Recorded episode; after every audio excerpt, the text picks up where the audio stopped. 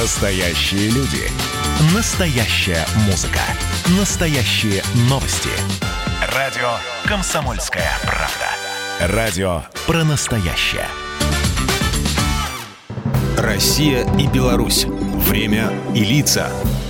Здрасте. Здесь Бунин, и сегодня я отправляюсь на ярмарку. Там, где шум да веселье, где товаров всяко разных да много, где купеческий размах и радость от покупок. Кстати, сами ярмарки, как и многое другое, как обычно, придумали китайцы аж в 12 веке до нашей эры. В родном отечестве подобные регулярные торжища стали устраивать в 14 веке в Поволжье. Самая известная – Нижегородская ярмарка. Впервые ее провели 6 августа в 1817 так вот, за очень долгое время жители крупных городов хорошенько привыкли к тому, что сразу в одном месте можно купить разнообразный товар напрямую, как это принято говорить, от производителя.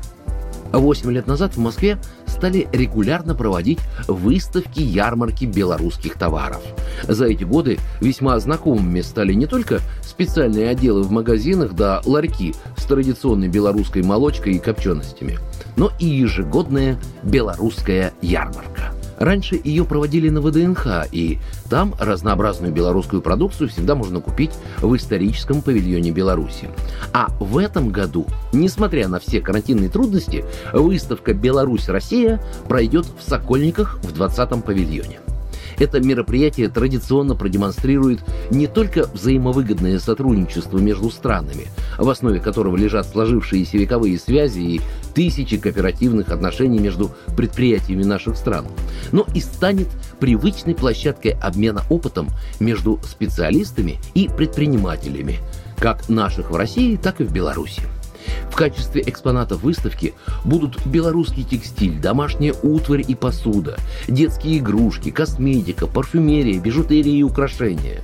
Разумеется, представить себе белорусскую экспозицию без любимых россиянами продуктов невозможно.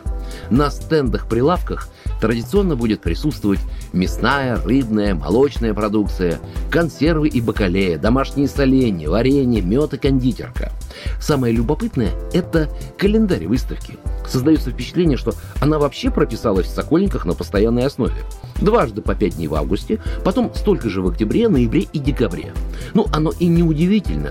Представить себе сегодня российские магазины без белорусских товаров невозможно – и, как сказал руководитель столичного внешнеэкономического департамента Сергей Черемин, это, наверное, одна из самых качественных продукций в мире, потому что выпускается еще по старым ГОСТам, еще со времен Советского Союза, когда не было ни ГМО, ни наполнителей, ни консервантов. Программа произведена по заказу телерадиовещательной организации Союзного государства. Россия и Беларусь. Время и лица.